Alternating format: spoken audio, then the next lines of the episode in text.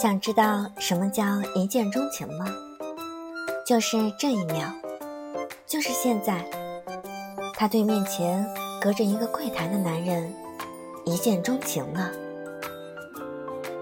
童年低头，手指在键盘上噼里啪啦的敲呀敲。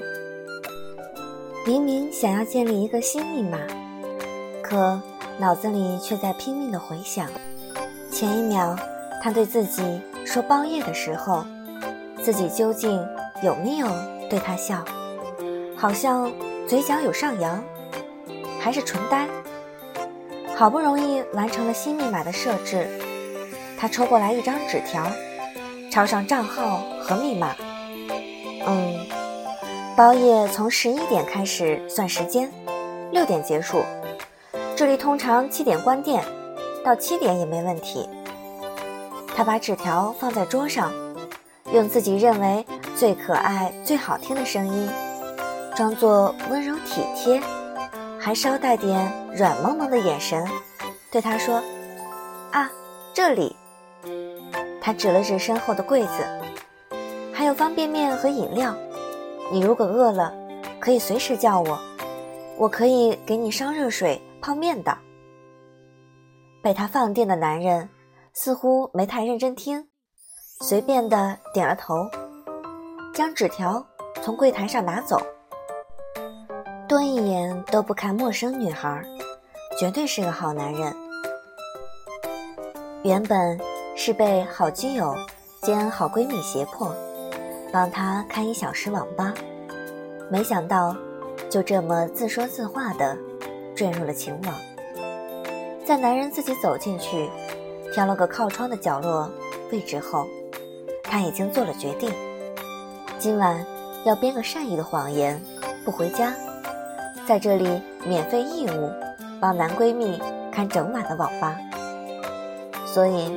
当好基友拎着两盒关东煮归来，发现童年躲在柜台后，暗搓搓地拆开一盒方便面，顺手拿了几袋辣条、泡椒鸡爪的时候，脸上竟还挂着一副心若热恋的表情，他被深深震惊了。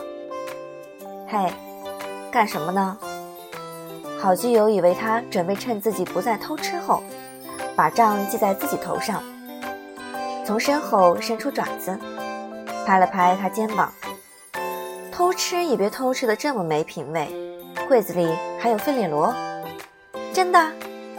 童年有些手忙脚乱，将这些都放在刚擦干净的托盘里，头也不抬的命令基友：“快交出来！”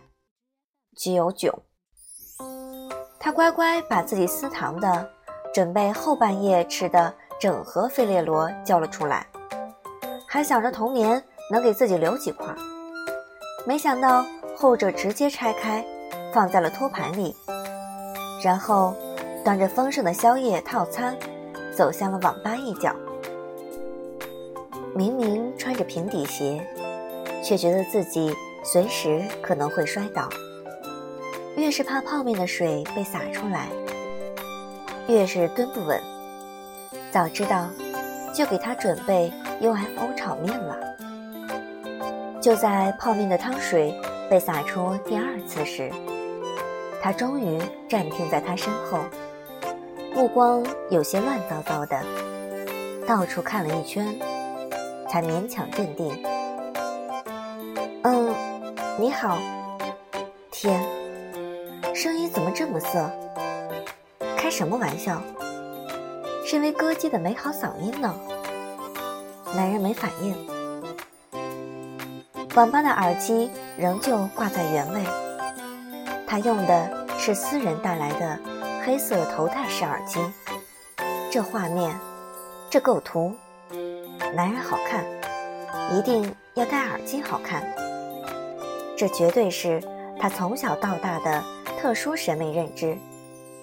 这男人简直，从进网吧开始，所有的一举一动、举手投足，都正中红心。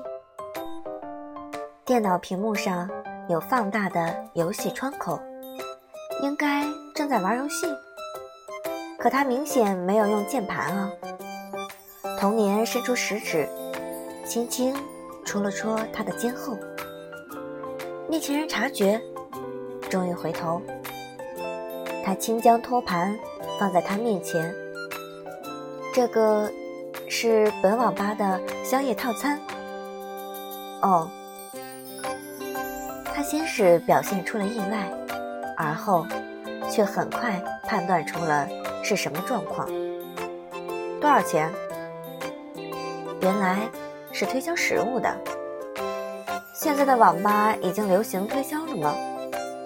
不过，十块钱包夜也的确赚得太少。他如此想，有些懒散的从椅子上挂着的外衣口袋摸出一叠人民币。啊，不要，三十！忽然，身后的男孩子冲过来，手搭在他肩膀上。笑嘻嘻地说：“单价算要四十，套餐三十。”童年马上涨红了脸，不住给基友打眼色。基友装着没看见。两个人眉来眼去的神情，落在面前男人这里，就成了小情侣为价钱而起了争执。他再次哦了一声，将五十放在桌子上。那麻烦你们帮我再拿一罐雪碧，谢谢。于是，对话就这么结束了。他预演的一切都没开始，就结束了。